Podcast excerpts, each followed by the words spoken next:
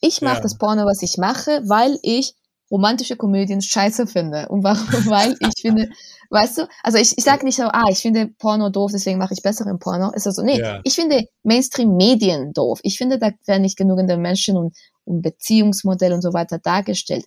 Deswegen mache ich Porno. Und ich solidarisiere mich eher mit allen anderen Menschen, die Pornografie oder Sexarbeit machen, weil ich glaube, diese Stigma, mhm. diese Idee, dass ah, da ist immer was Schlechtes, da werden Frauen immer ausgebeutet oder mhm. benutzt, ich glaube, das hat auch mit zu tun mit so einem eigentlich überholtes Bild von Frauensexualität. Welcome to Rhine and Rouse, your favorite no bullshit sex podcast with Jones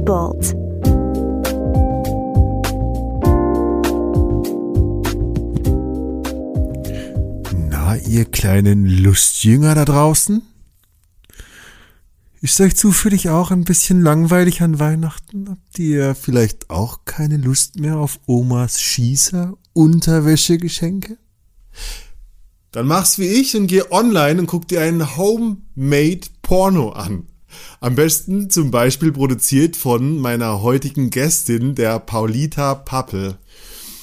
Falls du Paulita nicht kennst, Paulita Pappel ist Filmproduzentin, ist Pornografin, Regisseurin, Drehbuchautorin und Mitgründerin der Amateur-Pornoseite Lustery und auch Mitgründerin der Pornoproduktionsfirma Hardwork, mit der sie Hardcore-Pornografie realisiert. Noch dazu organisiert und kuratiert sie das Pornofilmfestival in Berlin und ist ein absoluter Banger.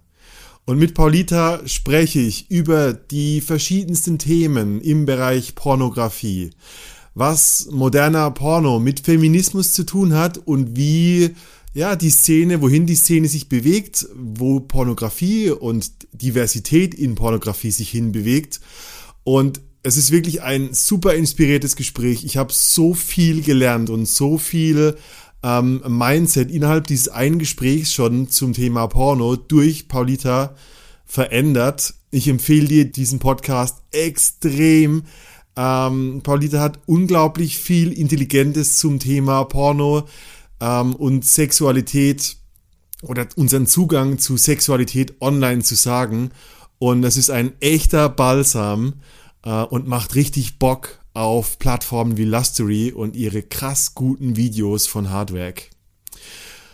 Wenn dir danach trotzdem noch langweilig ist, dann geh auf reinundraus.com, guck dir unseren zweiten Summer of Love Retreat Termin im Juli 2022 an. Es sind noch Plätze verfügbar, aber sie werden schnell knapp.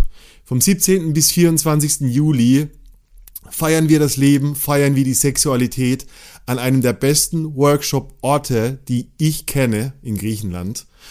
Deshalb check www.reinundraus.com, schreib mir eine E-Mail an die hello at reinundraus.com bei Fragen. Und ansonsten, wir hören uns nächstes Jahr. Das war ein krasses Jahr 2021 für Rein und Raus. Wir haben über 50% neue Follower. Wir haben über 1700 Minuten Content produziert. Ähm, Tausende und Abertausende von Menschen ähm, dieses Jahr erreicht. Über 250.000 Menschen mit dem Podcast. Ich feiere dich dafür. Ich bin dankbar, dass du ein Hörer, eine Hörerin dieses Podcasts bist und eine neue Sexualität nach draußen trägst. Wir hören uns wieder Mitte Januar mit den nächsten Folgen. Der alte Jones macht erstmal Urlaub und guckt sich ein paar Pornos online an. Viel Spaß bis dahin. Ich wünsche dir einen guten Rutsch und eine geile Zeit. Bis Januar. Bye bye.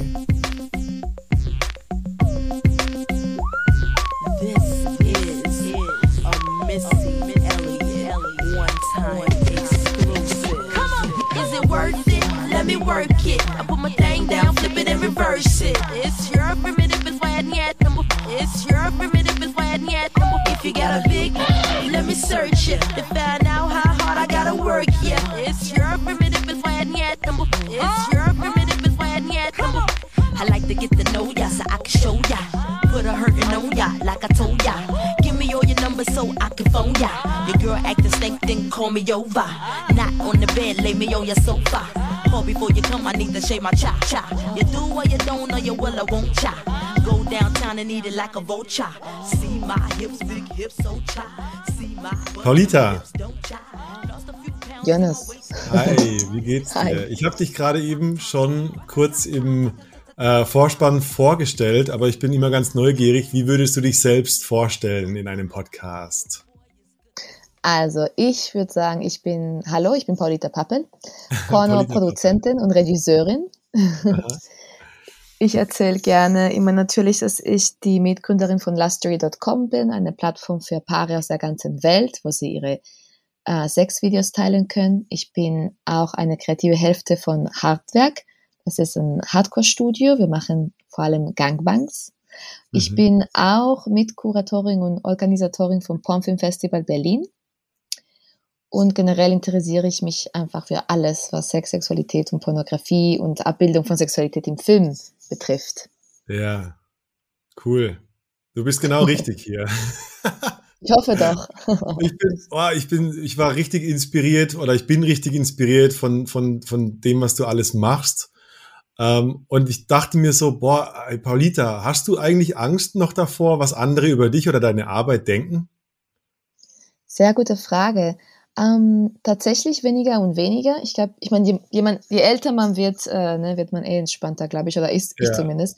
Und ähm, dadurch, dass ich seit sehr langer Zeit, solange ich denken kann, eigentlich immer davon ausgegangen bin, dass es Menschen geben wird, die mich doof finden und die das, was woran ich glaube und wofür ich Hm. stehe und was ich sage und tue, irgendwie total scheiße finden, ähm, habe ich mich, glaube ich, mittlerweile damit so ein bisschen abgefunden. Macht das Sinn? Ja. Ja, ich habe, weißt du, ich, ich dachte bei dir so ein bisschen an, an Cindy Gallup, äh, die Gründerin von Make Love Not Porn. Ich habe da, ich habe viele, äh, viele Interviews von ihr schon früher gesehen und ich fand es immer so cool, dass sie, ähm, die steht ja äh, hart für Frauen und feministische Pornografie ein und ich glaube, dass die eine der Vorreiterinnen ist, die verstanden hat, dass Frauen allgemein mehr Angst davor haben, bewertet zu werden, bei, gerade bei solchen Themen, äh, wenn es um Sexualität geht. Und ich finde da, also muss ich echt äh, großen Respekt aussprechen. Ähm, wer so etwas macht, hat sich schon von ganz vielen äh, kulturellen Ängsten befreit. Ja, ich glaube, also ja, ich, ich finde auch. Ich finde aber wiederum, weißt du, wer, wer schon als junge Heranwachsende, sage ich jetzt mal, in der Ja. Schule als Schlampe äh, und so weiter gebullet wurde, die, ich sage mal so, ich hatte keine andere Wahl. Ich musste Ja. mich damit abfinden, weißt du, was ich meine? Also äh, ist der Ruf erst ruiniert, lebt es sich ganz ungeniert. Ganz richtig so. ja, aber wirklich, also ich denke mir zum Beispiel, weißt du, immer wenn ich äh, diese ganze Diskussion in letzter Zeit höre von Leuten, die sagen, okay, meine, ich habe meinen Partner, meine Partnerin irgendwelche Nacktfotos von mir oder Nacktvideos von mir geschickt und dann wurden die äh, ohne mein Einverständnis ins Netz gestellt. So, Ja. wie schlimm das ist. Und ich will gar- das gar nicht äh, kleinreden, das ist total schlimm und Ja. äh, muss unbedingt anders gehabt ähm, haben, einfach in der Gesellschaft. Aber ich denke mir so witzig, das ist was, worüber ich nie nachdenke, wenn ich mit irgendjemand komplett Fremdes chatte und äh, irgendwie kurz sexte, dann denk, mache ich mir überhaupt keine Gedanken darüber, so, ah, sollte ich jetzt dieses nackte Foto von mir schicken oder ein Video von mir, aber ich denke mir so, ja, wenn diese Person das hochstellt, das, ich meine, ist ja egal. Und da- damit fühle ich mich unfassbar frei, tatsächlich. Ja. Ja. Wow, ist ein, ich finde, es ist ein großer äh, Grad von Freiheit. Also, ich meine, wie viele Leute denken, boah, ich würde gerne irgendwas mit äh, Sexarbeit oder mit Pornografie machen, aber würden es niemals schaffen, weil da so viele Ängste von Ablehnung und so weiter drinstecken, stimmt's? Hm. Ja, beziehungsweise, ja, ich glaube mittlerweile ist es die, der, die Barrieren sind ein bisschen kleiner geworden. Ich glaube, es ist viel Mhm. salonfähiger geworden, jetzt mit den ganzen OnlyFans äh, und Mhm. einfach dieses ganze Porno, ne, selbstgedrehtes Porno, was man einfach zu Hause mit dem Partner, der Partnerin machen kann. Ich Ja. glaube, es, es gibt viel mehr Menschen, die, die mehr Informationen darüber haben und die Mhm. sich dementsprechend auch besser informieren können und diese Entscheidung treffen und das auch machen.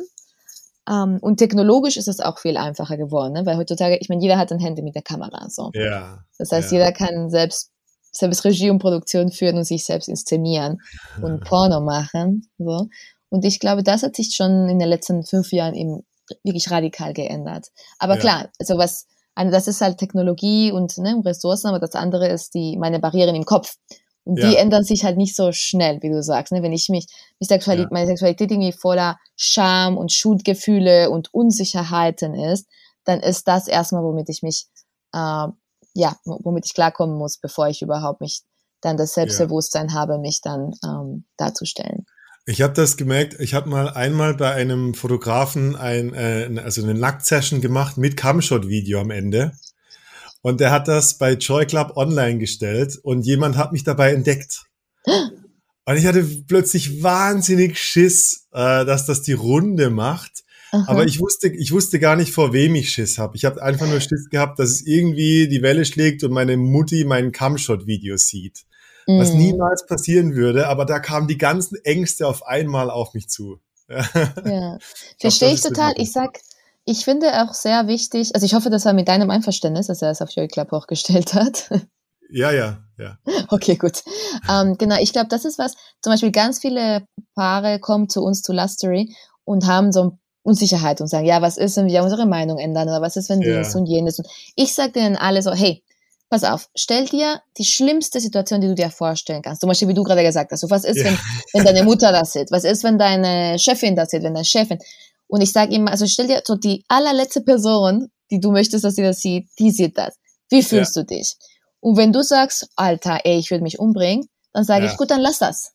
Ja. Was ist, dann mach das nicht, weil dann ist es es nicht wert. Du musst ja. mit dem Schlimmsten, sag ich jetzt halt, ne, Schlimmsten in Anführungsstrichen, rechnen, weil das könnte passieren. Wenn du einmal Nacktfoto oder Sexvideo, was auch immer von dir im Internet hochgestellt hast, dann ist mhm. es da forever. Und du kannst es nie wieder wegtun. So, das muss, du musst mit diesem Bewusstsein da reingehen und sagen so, okay, ich mache das trotzdem, weil mir das ja. trotzdem wert ist. Und wenn, ne, und dann heißt das, okay, ich hoffe einfach, dass meine Mutter das nicht sieht, aber sogar wenn mhm. sie das aus irgendeinem Grund sieht, dann werde ich halt mit der Situation umgehen, ich werde mit meiner Mutter ein Gespräch haben oder mhm. ich werde, sie wird aufhören mit mir zu reden, aber das nehme ich jetzt in Kauf oder wie auch immer. Mhm. Aber man muss einfach sich darüber bewusst sein, dass das mhm. passieren kann. So, und das finde ich total wichtig, dass man diese Entscheidung trifft mit diesem Wissen. Bist du, ich meine, die Frage ist so, wie bist du zu dieser Arbeit gekommen? Hattest du auch dieses Bewusstsein oder war es dir so viel wert, dass du gesagt hast, scheiß drauf, ich mache das jetzt? Witzig, dass du fragst. Tatsächlich war das so, ich habe ich hab immer eine Faszination für Pornografie gehabt und wusste aber nie, wo, oder Sexarbeit generell, aber ja. wusste nicht so, wo ich da andocken kann. Und ich habe in Berlin eben queer-feministische Frauen kennengelernt, die Pornografie als Teil ihrer feministischen politischen Praxis gemacht haben, habe mich ja. sofort beworben und habe mit äh, einer Regisseurin, Marit Östberg, mich getroffen auf einem Kaffee auf der Panierstraße, weiß ich noch. äh, es ist über zehn Jahre, aber ich weiß das wie gestern, ehrlich gesagt. Und ähm, ich habe gesagt, ja, ich habe total Bock, das zu machen, ich will unbedingt Pornos machen und so weiter und so fort. Und sie hat gesagt, ja, du bist schon sehr jung. Ich war gar nicht so jung, ehrlich gesagt, ich war schon über 20, aber ich glaube ein oder 22. Und sie meinte, bist du dir sicher? So. Mhm. Und ich habe gesagt so, hey, ich will in einer Gesellschaft leben, wo die Tatsache, dass man im Porno mitgespielt hat, keinen negativen Einfluss auf das Leben nimmt. Und wenn das nicht die Gesellschaft ist, in der wir aktuell leben, ja. dann will ich Pornos machen und will alles in meinem Leben tun, um das zu ändern. Cool, wow. Ja, ich war mir wirklich auch kristallklar. Das war mir, das war eine geile Antwort, echt. Also ist das auch gleichzeitig so deine Vision, die du verfolgst, dass du sagst, das ist ein Gesellschaftsthema und ich arbeite dafür?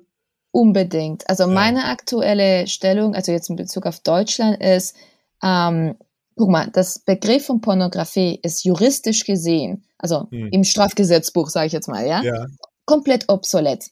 Das kommt aus, aus dem Jahr 75 als das Begriff, vielleicht sagt das als das Be der Begriff von der Unzucht. Das ja. ist ja was, was, ne, was sittlich verwerflich ist, also gegen ja. die Sexualmoral und so weiter. Okay. Die, dieses, dieses Konzept der Unzucht wurde 75 vom, vom Gesetzbuch abgeschaffen. Das heißt, das, wenn du jetzt zum Gesetzbuch gehst, das, das gibt's nicht mehr. Unzucht ja. ist einfach kein Begriff, das so juristisch eine Relevanz hätte. So.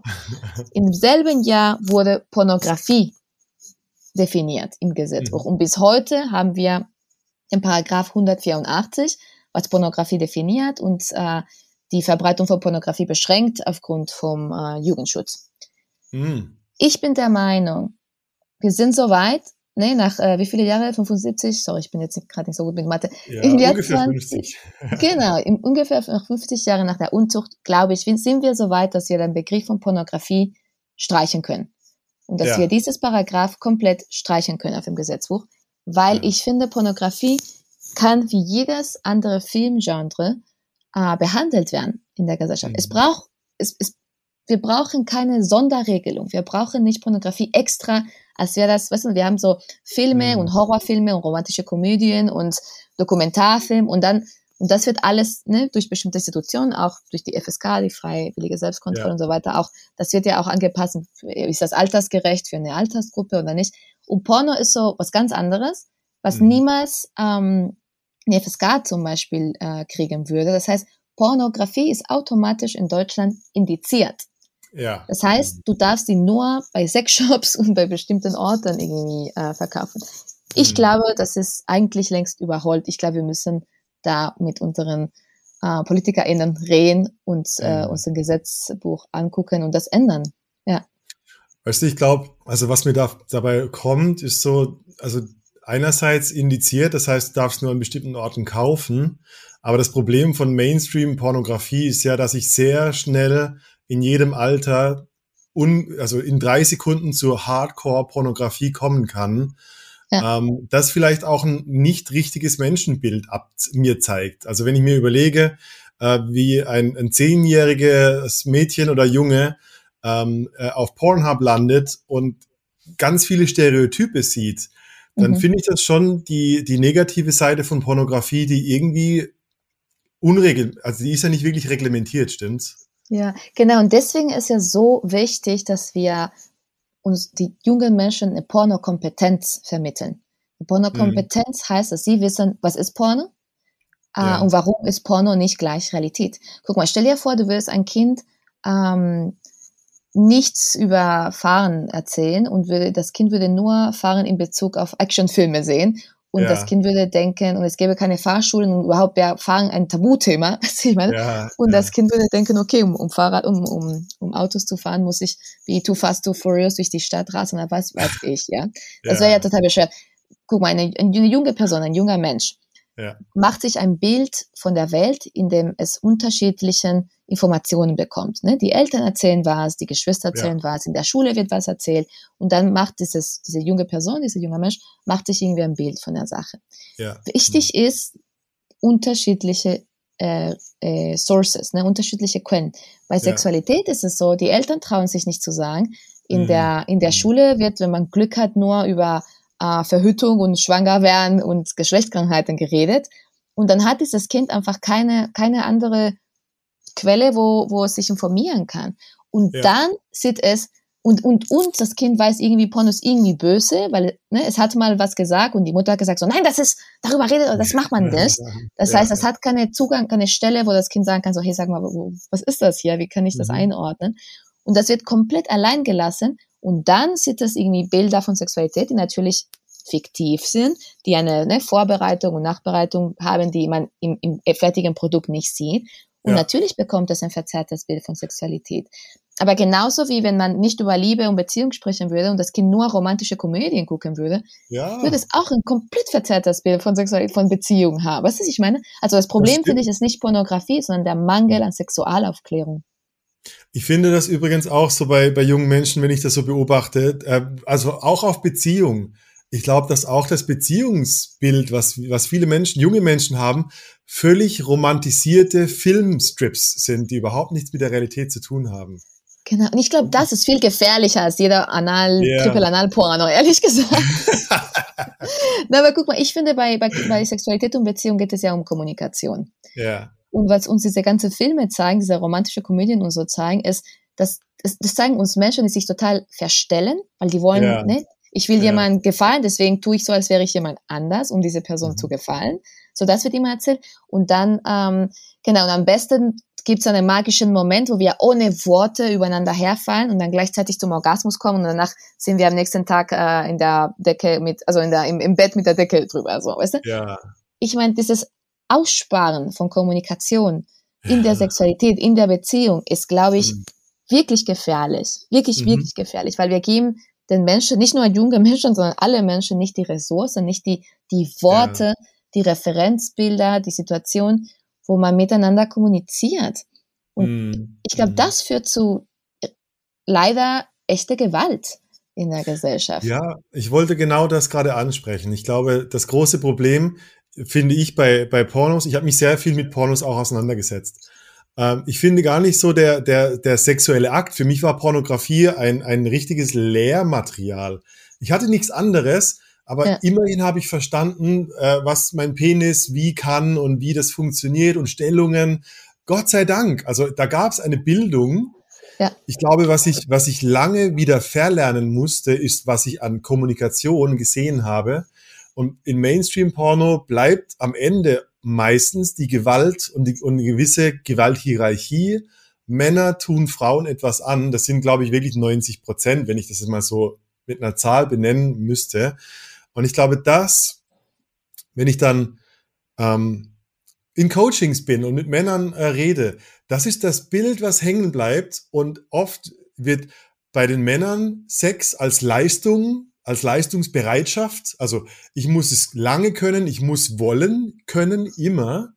Und, äh, und auf der anderen Seite, ich muss eine Frau ins Bett kriegen und ist ihr dann besorgen irgendwie. Und ich glaube, das ist so der Punkt dieser zwischenmenschlichen Kommunikation, da ist Porno schädlich. Ich bin, ja, ich glaube auch, ja. aber ich würde sagen, ich glaube nicht, dass wir nur den Porno dafür äh, verantwortlich machen müssen. Weil, ja. guck mal, sag mir ja. eine Sache, vor, vor 50 Jahren, ja, gab es nicht so viel Pornos, also nicht so zugänglich. Und das Bild war kein anderes. Genau die gleiche Gewalt. Genau die gleiche. Eben, deswegen, was ich finde, diese ganze Organisation, wenn man sagt so, ah, jetzt gibt's Porno überall und jetzt haben diese Männer dieses Bild oder Frauen dieses Bild von Sexualität. Ich sag so, hey, sorry, das Bild, das kommt nicht vom Porno. Das stimmt. Das stimmt. Hab, so habe ich nicht drüber nachgedacht, das stimmt. Also mein erster Porno war eine VHS-Kassette von meiner Mutter. Also nice. das war nicht meine, das war nicht meine Mutter auf dem Video. Also die hatte beim Pornoshop sich in VHS geliehen. Lustig, echt? Und das wie hast du gefunden? Wonder, das war Wonderland, hat sich aufgetan. Ach toll, so, ja.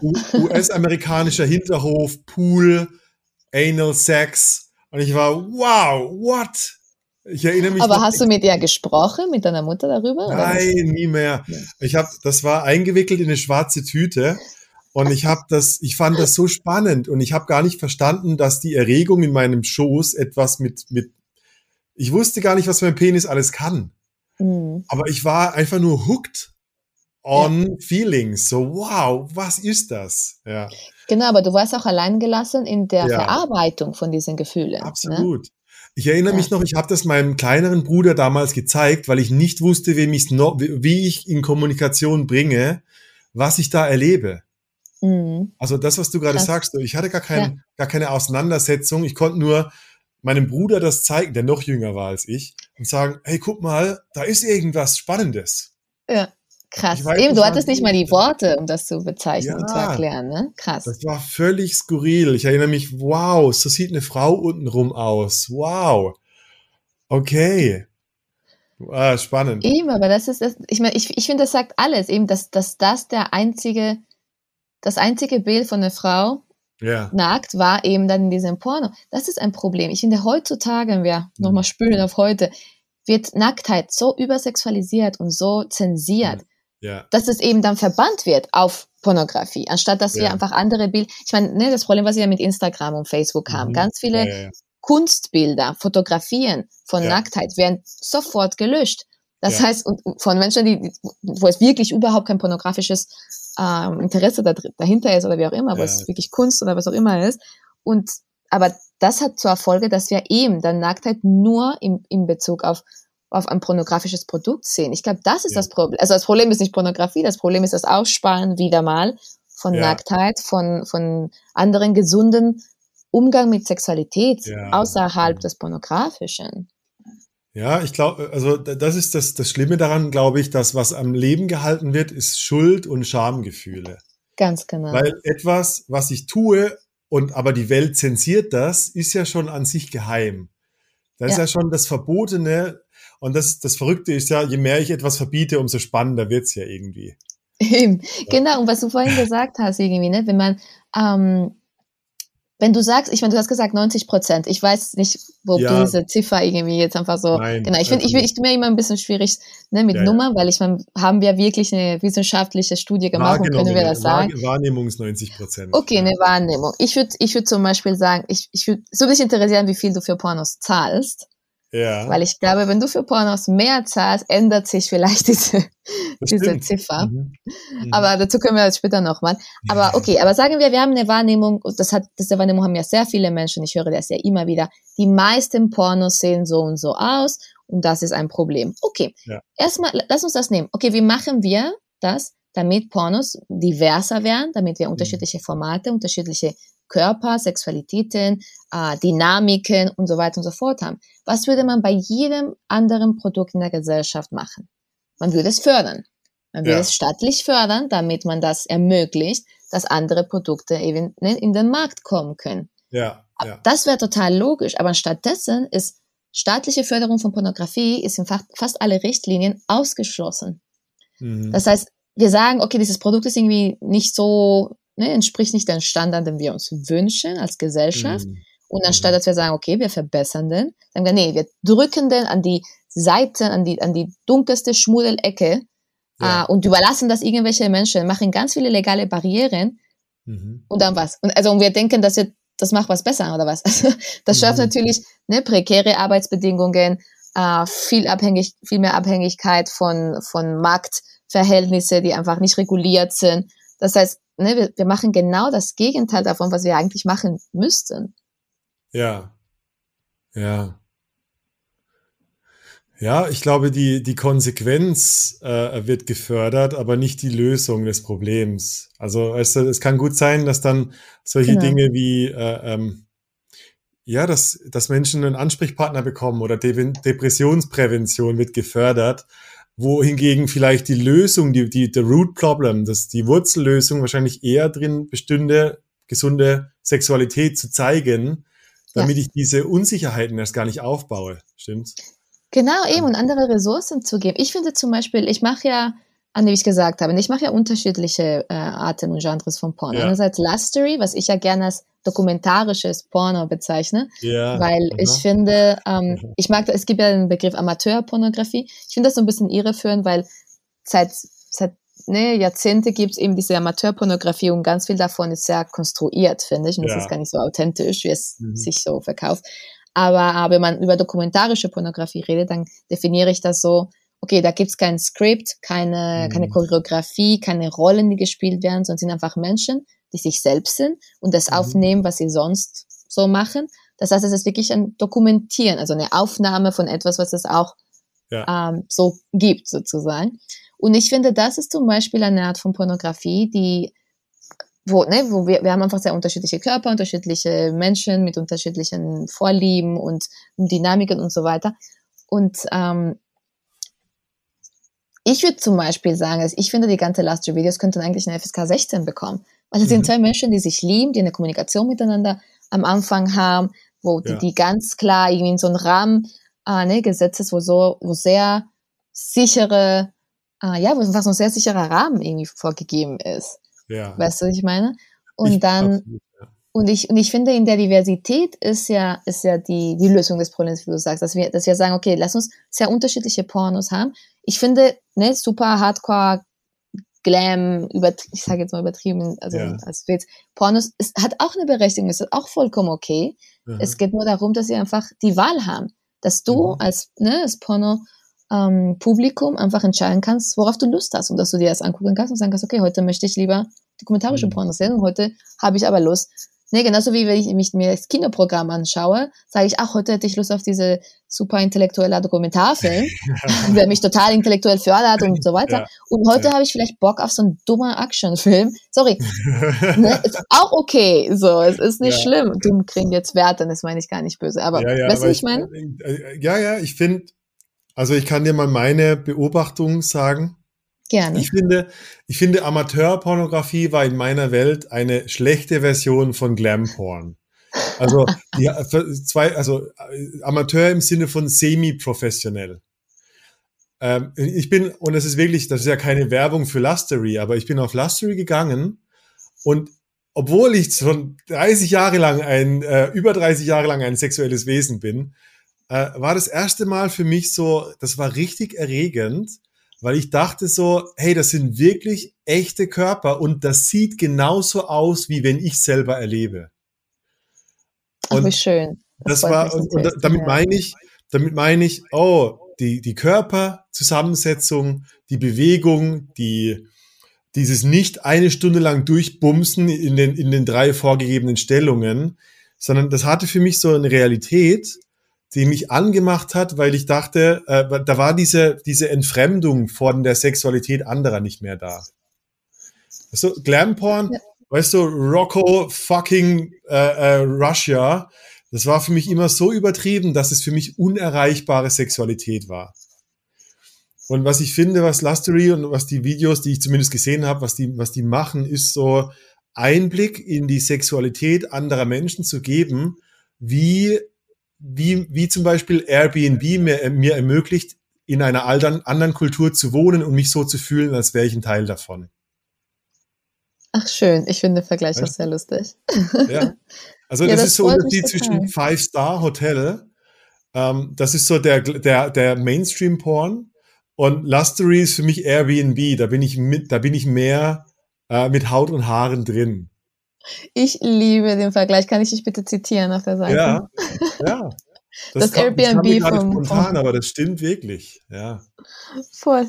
Ich finde es super. Nee, genau, ich das ist die Idee dahinter. Eben das, ja. ne, dass man sagt, so, es ist real. So, es gibt, wir geben ja. den, den, den, die Paare gar keine Regel. Also wir sagen nicht so, ihr müsst das und das machen, sondern wir sagen, ja. hey, macht was ihr wollt, wirklich. Und die bekommen auch nicht mehr Geld oder so, wenn wegen mehr Views oder Klicks oder irgendwas. Das ist wirklich so, hey, mhm. ihr bekommt das gleiche Geld für die Videos, Aha. egal ob ihr jetzt eine Stunde irgendwie Kuschelsex habt. Alles klar. Oder ob ihr eine Stunde irgendwie super Hardcore BDSM macht, so. Ja. Das ist kein Unterschied. Wir wollen wirklich, dass ihr da einfach das macht, was ihr, worauf ihr Bock habt, halt. Ja. Was hast du, also mich interessiert, was, äh, was hast du über die Zeit durch Lustery gelernt? Über Menschen, über Sex? Was hast du gelernt? Ach, sehr gute Frage. Ich habe so vieles. Ich habe ja am Anfang mit jedem einzelnen Paar äh, Skype-Calls äh, gemacht. Und ja. das war so. Ich glaube, eine Sache, die ich am Anfang gelernt habe, ist, dass egal wo auf der Welt und was für ein Background oder eine Geschichte die Leute haben, es ist irgendwie ein roter Faden gibt, über die ganze Welt von Menschen, die sich sehnen nach einer offeneren Sexualität. So. Das mhm. war total spannend. Also ich habe mit so vielen Leuten, also wirklich von, von USA bis Patagonien bis Indonesien, ähm, ne, durch Europa und Südafrika und Asien, also alles. Ähm, die Menschen hatten so unterschiedliche Geschichten, so unterschiedliche Beziehungen auch und so weiter, aber, aber diese Sehnsucht, dass sie mhm. gesagt haben, so, boah, ich habe total, wir haben total Lust, das auszuprobieren. Wir haben total Lust, Teil dieser Community zu sein, mhm. äh, wo wir, wo wir uns weniger allein fühlen auch, ne? Weil wir sagen, okay, da gibt's andere Leute, die das auch machen. Mhm. Und eben diese, diese Sehnsucht. Und es ist spannend, weil man würde meinen, okay, bestimmte Länder sind natürlich, ich sage jetzt mal, viel schlimmer als andere. Und klar, ja. das, klar, natürlich stimmt, ne, die sexuelle Offenheit von, von Ländern ist sehr unterschiedlich. Ja. Aber trotzdem auch in den offensten Community, also auch in Berlin gibt es Leute, die sich trotzdem äh, ne, nicht frei fühlen. So. Mhm. Ähm, mhm. Das hängt natürlich mit unterschiedlichen Sachen an, ne, was für Communities, äh, wo, welcher Community man ist und was die Eltern denken was die Familie und so weiter und so fort. Aber das fand ich spannend.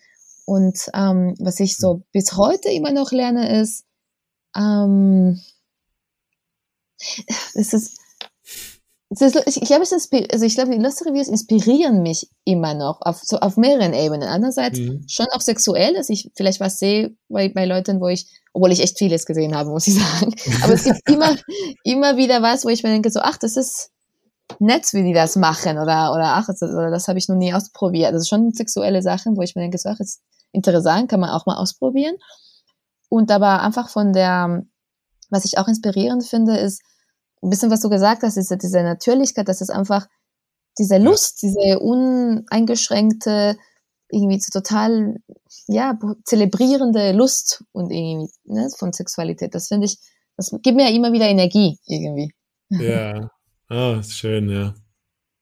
Ja, vielleicht ist es das schon, dass irgendwie authentische Sexualität uns zeigt, dass es so Energie auch zurückgibt. Voll. Ja. Und vielleicht ist Mainstream-Porn, wenn ich das so drüber nachdenke, dann denke ich immer, da, da gibt es auf einer Seite immer einen Energieverlust. Also eine, der, eine Person wird benutzt zum Beispiel. Ja, also ich, ich will dich da widersprechen. Ich Okay. glaube, Ja, weil cool. ich finde Bitte. dieses, Be dieses Begriff von Mainstream-Porno, du, du Ja. redest davon, also du hast ja vorhin gesagt, ne, jetzt 90 Prozent des Pornos, als wäre das so ein homogenes Produkt, ähm, was alles gleich aussieht und eben immer diese Dynamik, die du gerade beschreibst, so, Ja, okay, der ja. Mann bedient sich an die Frau, Mhm. ähm, ne, und, und, oder, oder sie lässt das über sich gehen oder wie auch immer. Ja. Ich glaube, das stimmt. So, natürlich gibt's das auch. Ähm, ne, ich will das gar nicht schöner reden oder so oder, oder das äh, unsichtbar Mhm. machen.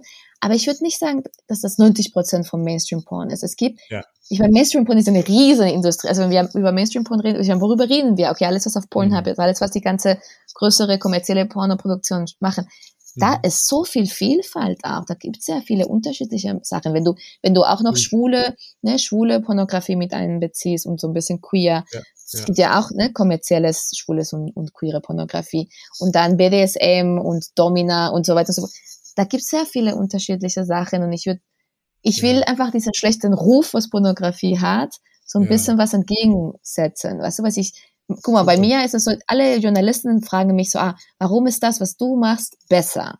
Und Mhm. damit implizieren sie natürlich, okay, es gibt das böse Es gibt Porno. das Schlechte und du musst es Genau. besser Und ich mach, ich muss es jetzt besser machen. Und ich denke mir so, Ja. hey, ich positioniere mich gar nicht so. Ich mache Ja. das Porno, was ich mache, weil ich romantische Komödien scheiße finde. Und warum? Weil ich finde, weißt du, also ich, ich sage nicht so, ah, ich finde Porno doof, deswegen mache ich besseren Porno. Ist also, nee, Ja. ich finde Mainstream-Medien doof. Ich finde, da werden nicht genügend Menschen und, und Beziehungsmodelle und so weiter dargestellt. Deswegen mache ich Porno. Und ich solidarisiere mich eher mit allen anderen Menschen, die Pornografie oder Sexarbeit machen, weil ich glaube, dieses Stigma, Mhm. diese Idee, dass ah, da- ist immer was Schlechtes, da werden Frauen immer ausgebeutet oder Mhm. benutzt. Ich glaube, das hat auch mit zu tun, mit so einem eigentlich überholtes Bild von Frauensexualität, von weiblicher Sexualität. Nämlich, dass Frauen immer Opfer sind. Dass wenn es auf, weißt du, und dann indem du, Ja. also, weißt du, du meinst es, glaube ich, total gut, dass du sagst, ich finde es eigentlich scheiße, dass die Frau da, aber eigentlich reproduzierst du wieder das gleiche Klischee. Weißt du, was ich meine? Ich bin dir richtig dankbar, dass du das sagst gerade. Ja? Ja. Nein, ich über, ich stolper über meine eigenen Vorurteile. Und Cool. ich habe, was du, was du nicht weißt, ist mein erstes Buch, was ich geschrieben habe, war über Pornosucht. Ach, das wusste ich nicht. Ich habe meine Also ich Hausaufgaben war, nicht ich, so richtig ich war ganz lange, ich war ganz lange betroffen als jemanden, der, der Compulsions hatte, der nicht aufhören konnte auf, was ich heute Mainstream-Porno sage, zu wichsen. Ja. Und ich glaube, woher kommt meine Wahrnehmung? Ich habe auch immer die gleiche Art von Porno geschaut. Hm. Und daher kommt meine, meine Wahrnehmung. Und, und du Okay. gibst mir gerade so den Spiegel und das, du hast recht, das stimmt nicht. Also es gibt nicht den Mainstream-Porno. Also wenn ich Mainstream-Porno meine, dann meine ich oft dieses Skript von Blowjob, Ficken, Abspritzen. Ja. Und das ist irgendwo schon ein Standard, an den jeder denkt, wenn er an Pornos denkt. Aber du hast recht, die Vielfalt da draußen ist sehr viel größer. Ja. Ähm, Danke ja, dir für, für, für die Reflexion. Ich glaube, ein, ein, ein Punkt ist, dass wir nicht, dieses, was ich vorhin meinte, dass wir nicht zahlen für Pornos. Weil genau, wenn du nur, ich sage jetzt mal, ne, wenn du nur freie, frei verfügbare Ja. Pornos auf Internet guckst, dann ist natürlich die Vielfalt kleiner. mhm, Ne? klar. Wenn du aber anfängst, auf andere Plattformen zu gehen, ähm, eben, dann wird die Vielfalt größer Ja. und die Diversität mehr. Ne? Ja, ich will, ich will einen Punkt challengen. Okay, Ich will, Schieß ich will dich challengen, aber einfach nur auch als, als eine Lösungsideenforderung. Mhm. Ich habe, also das, der Grund, warum ich dieses Pornosuchtbuch geschrieben habe, ist auch, weil ich selber gemerkt habe, ich habe das mit zwölf Jahren das erste Mal gesehen. Mhm. Ähm, in einem Moment, wo ich noch nicht wusste, dass ich so ein Sexualwesen bin. Also ich habe meinen Körper erforscht und ich habe einfach Hardcore Gonzo-Pornografie geschaut. Und ich habe irgendwann gelesen, äh, so die Statistiken sagen, ey, Jungs und Mädchen im Alter von durchschnittlich 10, 11 Jahren kommen das erste Mal mit Hardcore-Pornografie in Kontakt.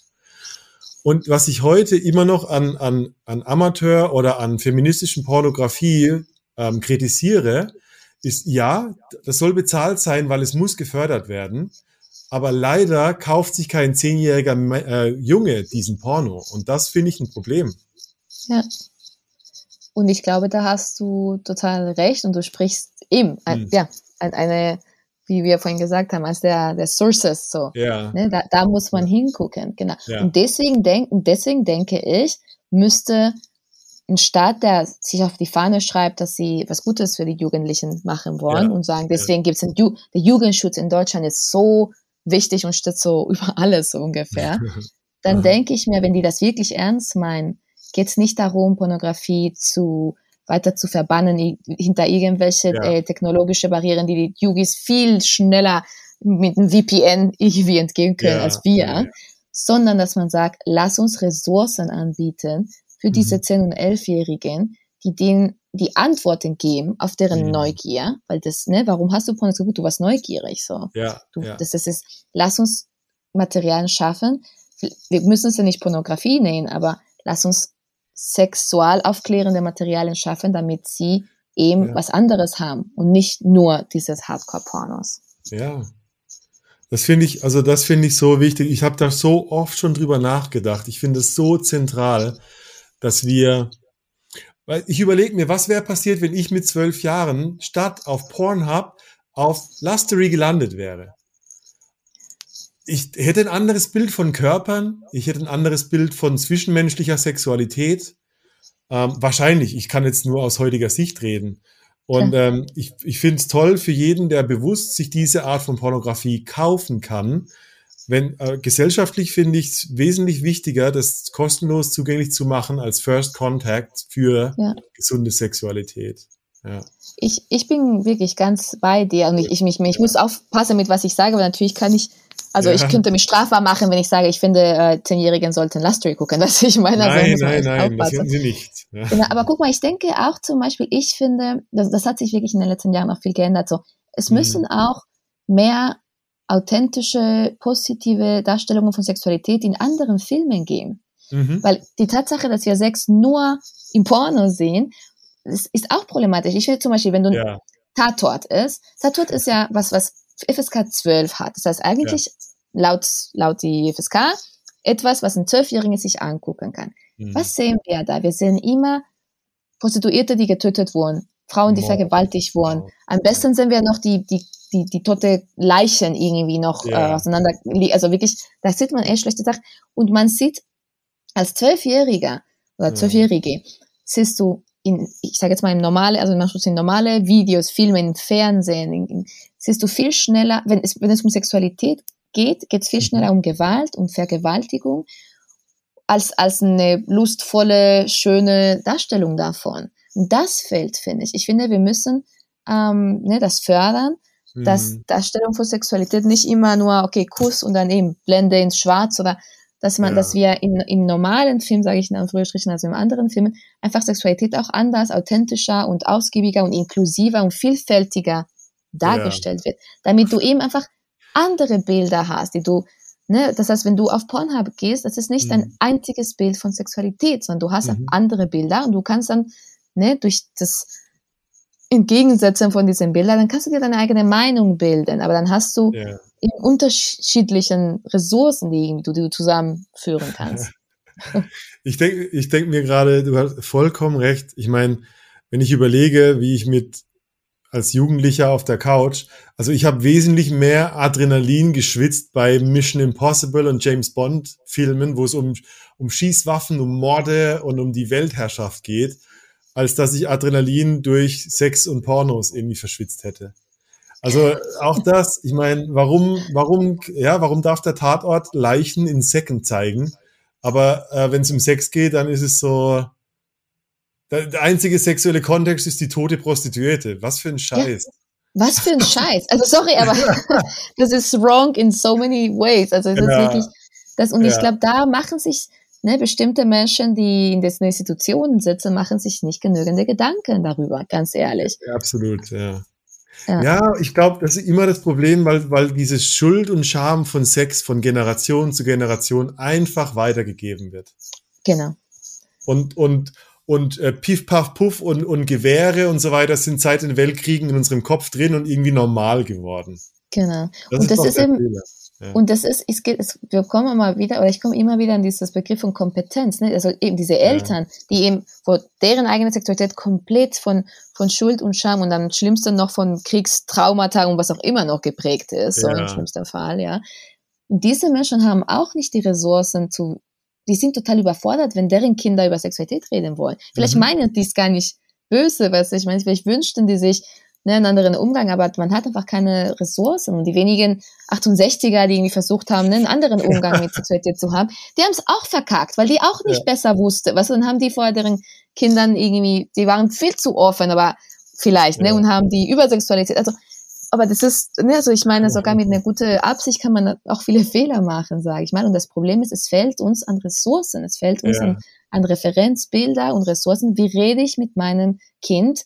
Uh, und zwar unterschiedlich natürlich, wenn das Kind mhm. sechs, zwölf oder 15 ist. Mhm. So. Mhm. mhm. Und darüber müssen wir uns Gedanken machen. Darüber muss Aufklärung und, und Kampagnen stattfinden. So, rede mit deinem Kind über Pornografie. Das wäre eine tolle Aufklärungskampagne, finde ich. Weißt du, was wäre toll, wenn in jeder U-Bahn steht, hast du mit deinen Elfjährigen schon mal über Pornos geredet?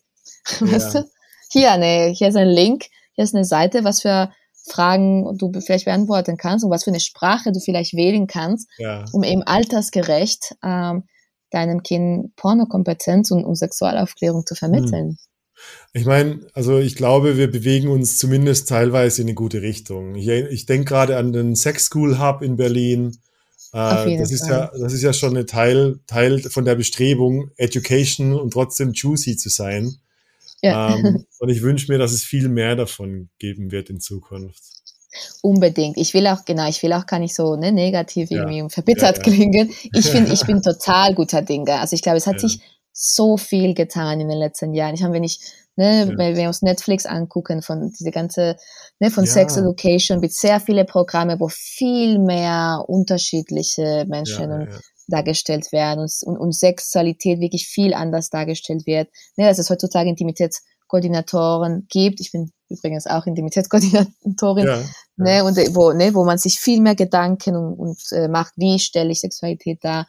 Und ähm, eben und so viele tolle, coole Projekte von Instagram, Sex-Accounts mhm. bis eben Sex Cool Hub, die ich super toll finde. Ja, ähm, ja ich glaube, da tut sich wirklich viel. Aber wir müssen uns, glaube ich, nicht ähm, zu sehr entspannen und sagen, nee, es läuft jetzt alles schon.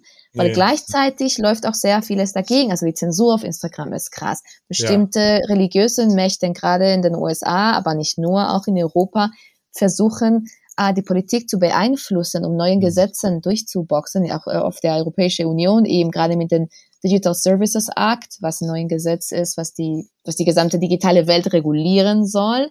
Ja. Und da gibt es sehr sehr große, wie gesagt, vor allem religiös motivierte äh, Kräfte, mhm. aber auch nicht nur. Es gibt auch Teile vom Feminismus, die auch dagegen kämpfen und versuchen wirklich Zensur. Also, also es klingt so, es wäre so, als wäre Zensur was Überholtes in unserer demokratischen Gesellschaft, aber das stimmt nicht. Es gibt, ja. Zensur hat natürlich andere Gesichter und andere Wege. Manchmal ist es subtiler, aber bestimmte Beschränkungen und Auflagen sind nichts anderes als Zensur und dagegen müssen wir hm. reden und kämpfen und, und, und Bewusstsein äh, erwecken bei der Gesellschaft. Weil mhm. jedes Mal werden die Kinder, also jedes Mal, wenn jemand sagt so, ja, wer denkt denn an die Kinder, Jugendschutz mhm. und so weiter, ist immer eine Ausrede, um eigentlich eine konservative Politik durchzuboxen. Genau. Themen. Ich bin, also ich finde, ich bin neugierig auf deine Meinung, weil ich kenne, ich kenne auch diese Stimmen und es wird oft argumentiert mit der Frühsexualisierung von Kindern. Wie stehst du dazu? Ich. ja, gute Frage. Ja. Ich, äh, ich finde es sehr, sehr wichtig, dass Kinder geschützt werden im Sinne von, dass sie immer eine altersgerechte äh, Zugang und Aufklärung bekommen. Ich glaube, es mhm. ist ähm, ich, also ich, ich glaube, für mich ist das gar nicht, steht gar nicht zur Debatte, dass Kinder konfrontiert werden mit irgendwelchen Bildern oder, mhm. oder Themen, die sie, wofür sie gar nicht reif genug sind. Ja, ich glaube, ja. das ist sehr, sehr wichtig. Mhm. Ähm, aber ich glaube, diese Frühsexualisierung wird benutzt und eigentlich wird aber damit äh, versucht, dass, dass Kinder überhaupt nicht in Berührung kommen mit Sexualität. Mhm. Und ich glaube, das ist ein Fehler.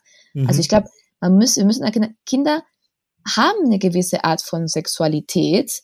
Ah, ich glaube, das ist mittlerweile ich glaube, ne, wissenschaftlich irgendwie anerkannt, die ist natürlich anders und die entwickelt sich. Und ich glaube, die Leute, es ist ja wie mir, ich glaube, ein gutes Beispiel vielleicht ist das Thema ähm, schwul-lesbisch, also LGBT, ja. Ja. In den USA wird versucht in vielen Städten, dass man dieses Thema gar nicht behandelt, weil mit, weil die Ja. sagen, dass, das, das hat einen Einfluss dann auf die Kinder. Das ist diese gleiche Logik, die dahinter steckt, wenn man sagt, so man soll gar nicht über Sexualität oder über Sex reden, weil das einen schlechten Einfluss auf die Kinder hat. Das ist so, Mhm. nee, du versuchst gerade irgendwie den Kindern eine Ressource wegzunehmen, dass sie nicht Ja. informiert werden und dann lässt du sie alleine mit Sachen. Ja. Deswegen, ich glaube, also ich glaube, Aufklärung muss immer altersgerecht sein und Mhm. darüber müssen sich, also machen sich bestimmt auch ne, viele ähm, ErziehungswissenschaftlerInnen viel mehr Gedanken, als ich mir jetzt noch in meinem Leben gemacht Mhm. habe. Aber, aber ich glaube, das Verwehren von Information oder das Aussparen von Information ist fast nie die Lösung, sondern die Information muss einfach altersgerecht vermittelt werden. Ja. Ich, also ich finde das auch. Ich bin da, also das ist ein heißes Eisen, glaube ich, dieses Thema Frühsexualisierung. Äh, wann, wann erzähle ich einem Kind, dass es un einen Unterschied zwischen Geschlecht und Gender gibt, zum Beispiel? Mhm. Und natürlich, die, die das komplett unterbinden wollen, die wollen vor allem das, die heteronormative Welt durchdrücken, stimmt's? Wo alles auf Ganz genau. Mann und Frau und Penis in Vagina und das ist Liebe und das ist Romantik und so weiter verteidigen wollen. Ah, ich glaub, krieg Gänsehaut, wenn ich das höre. Ja, genau. ja, Ganz ja, genau, das ist es. Die wollen halt nichts, die wollen keinen Dialog, ne? die wollen keine, keinen Horizont den Ja. Menschen anbieten, sondern die wollen einfach ganz konservativ eben festharren auf diese ne, sehr durchstrukturierte, starre Welt halt. Ja. Ja. Wir, kennen, wir, wir arbeiten daran, glaube ich. Jetzt gerade. Yes, yes, machen wir. ist, ähm, ich habe so, also wir kommen jetzt von da zum Hardwerk. Oh, echt schwierig, ja. Ich habe noch eine Frage vielleicht vorab. Du, äh, du organisierst und kuratierst ja auch das, äh, das Pornofilmfestival in Berlin. Mhm. Äh, wie, wie hat sich das über die, über die Zeit verändert? Also siehst du da auch eine Veränderung im Inhalt? Äh, was, hat- was, hat, Absolut. was tut sich Das da ist sehr- aktuell? Absolut, das ist sehr spannend, weil ich meine, das Festival hat Jürgen Brüning 2005 ähm, initiiert Mhm. Und das war von Anfang an hatte das die gleiche Prämisse, die es bis heute noch trägt, nämlich lass uns eine, eine, ein Filmfestival machen mit Filmen über Sexualität, äh, ähm, Pornografie, Gender Politics, Feminismus, LGBT-Topiken, also alles, was so in diesem Team herum ist. Mhm. Und ähm, am Anfang gab es halt wenigere Filme tatsächlich. Oder die Filme, zum Beispiel die Spiel, weil es gibt verschiedene Formate im Festival auch. Es ist nicht alles Porno. Wir haben Spielfilme, Dokumentarfilme, ähm, Experimentarfilme. Und am Anfang ähm, die F Spielfilme, die wirklich explizit Sexualität gezeigt haben, waren total independent, also Mhm. komplett. Ne, meistens war das ne, die Regie, die den Film gebracht hat und gesagt hat, bitte zeig den Film, weil sonst läuft es nirgends vor, so ungefähr. und mittlerweile gibt's viel mehr Filme, die auch auf der Berlinale oder auf Cannes laufen, auf- also viel Mainstream ja. ähm, Vertriebe irgendwie äh, haben. Das ist super spannend. Und Aha. im alternativen Pornobereich gibt's auch einfach wirklich viel mehr tatsächlich. Also es Ja. gibt viel mehr mm, kleine ne, Independent Producer oder KünstlerInnen, die die Pornos machen, aber auch viel neuere ähm, kleine Produktionen. Das Mhm. ist, ist die, die, die Auswahl ist wirklich größer geworden. Das ist Mhm. schön. Mhm. Ja, ich Ja. erinnere mich am Anfang, am Anfang war da nur Erika Lust, äh, Erika Genau. Lust.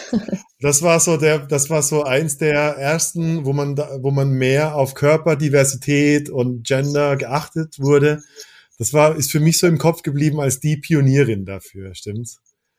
Ja, ich glaube, Ja. Erika, ja, es, die, die hat, die hat auf jeden, die hat auf jeden Fall das geschafft, dass Porno-Thema irgendwie salonfähig wird. Ich glaube, Ja. das muss man ihr, ne, sie hat wirklich da eine, eine, eine krasse Arbeit geleistet. Natürlich gab es auch vor Erika Lass, ne, andere Ja. Menschen, andere Frauen und Realisatorinnen. Ich meine, es gibt seit den 70er äh, feministische Pornomacherinnen, ne? von Candida Ja. Royal mit Femme Productions zu Nankini mit On Your Mhm. Backs und so weiter und so fort. Ähm, Mhm. Aber Erika hat tatsächlich diesen Sprung geschaffen ins Mainstream. Und das, Mhm. finde ich, hat, ja, wie du sagst, das hat einen, einen, einen Horizont geöffnet. Mhm. Auf jeden Fall. Ja, es braucht anscheinend die Frauen, die das, die dieses Stigma brechen, habe ich so den Eindruck.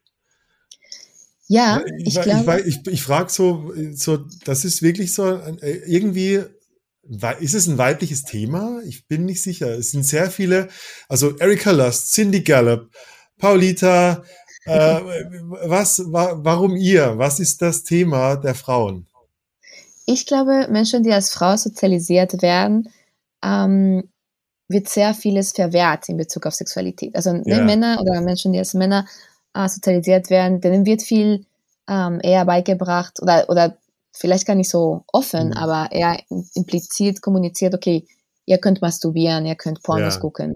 Äh, ne, also die, die, den Austoberaum, sage ich jetzt mal, den Männern mhm. freigestellt wird oder mhm. suggeriert mhm. wird, ist viel größer.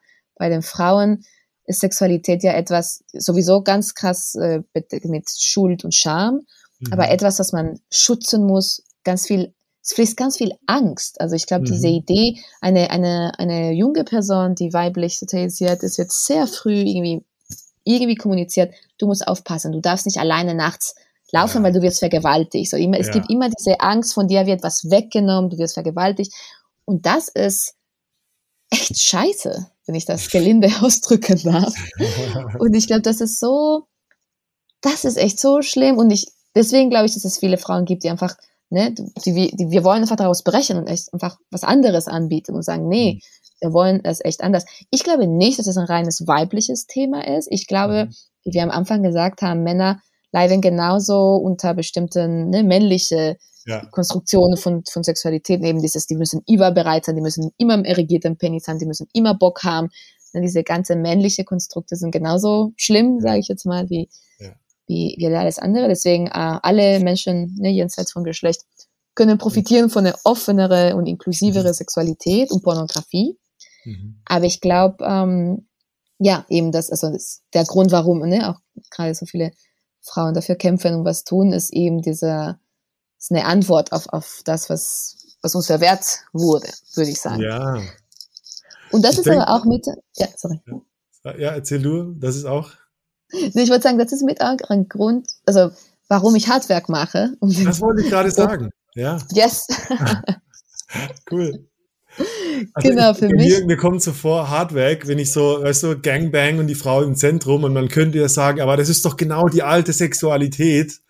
Aber ich finde, was du schaffst, ist eben so dieses, wie so, wie so Payback für Frauen, sich die Lust zurückzunehmen, stimmt's? Ja, und das finde ich total schön, dass du das so sagst, weil es ist genau, ja. was ich will und was ich fühle. Genau, ich finde, Gangbank steht ja, wie du sagst, es ist so, wenn jeder das Wort hört, denkt sofort an so was ganz Schlimmes, wo ja. ganz viele Männer sich an einer Frau bedienen. Genau, und ich will mir das zurückerobern. Genau, zu sagen so, hey, die Frau der Lust kann so groß und riesig und gierig sein, dass sie ja. Sich von tausend Männern bedienen lässt. Ja. Und ich glaube, das ist, was wir immer machen. Ne? Also mein, mein Partner Rod und ich, was wir schaffen in diesen Filmen in, äh, bei Hardwerk ist eben, oder, oder was wir wollen, ist diese Zelebration von, mhm. von Lust, was so eine orgiastische ne, Spannung irgendwie hat. Ähm, aber was zeigt eben, eine Frau ist kein, muss kein Opfer sein. Die muss nicht das arme Ding, was geschützt werden muss sein, sondern ja. die kann eine krasse sexuelle Energie haben und ausleben und in einem sicheren Rahmen eben ausleben. Das kann alles gut und schön sein. So. Ja. Ich, ich sehe das. Ich sehe das so. Und es ist ganz fein. Der, diese, diese Grenze ist ganz fein, aber ich finde, ähm, äh, in dem auf der Website, also ich bin auf äh, hardrack.com und ich sehe das eher so, es sind viele Männer und eine Frau, aber die Frau, die Energie geht zur Frau. So, das, sie nimmt sich was zurück. So. Äh, Ach, das finde ich total schön, schön, dass du das siehst. Ja, ja cool. Ja, ist, also Mission accomplished. yes. Und es geht weiter. okay. Über was haben wir nicht geredet? Wir haben über vieles geredet gerade. Ja. Wir haben schon über vieles geredet, ja. finde ich, ja. Ähm, weißt du, ich will von dir eine Sache wissen. Was denn? Du hast, also stell dir vor, Du kannst, also, du kannst eine SMS an alle Menschen der Welt schicken. Oh, wow. An jedes Mobiltelefon. Was steht in dieser SMS? Uff.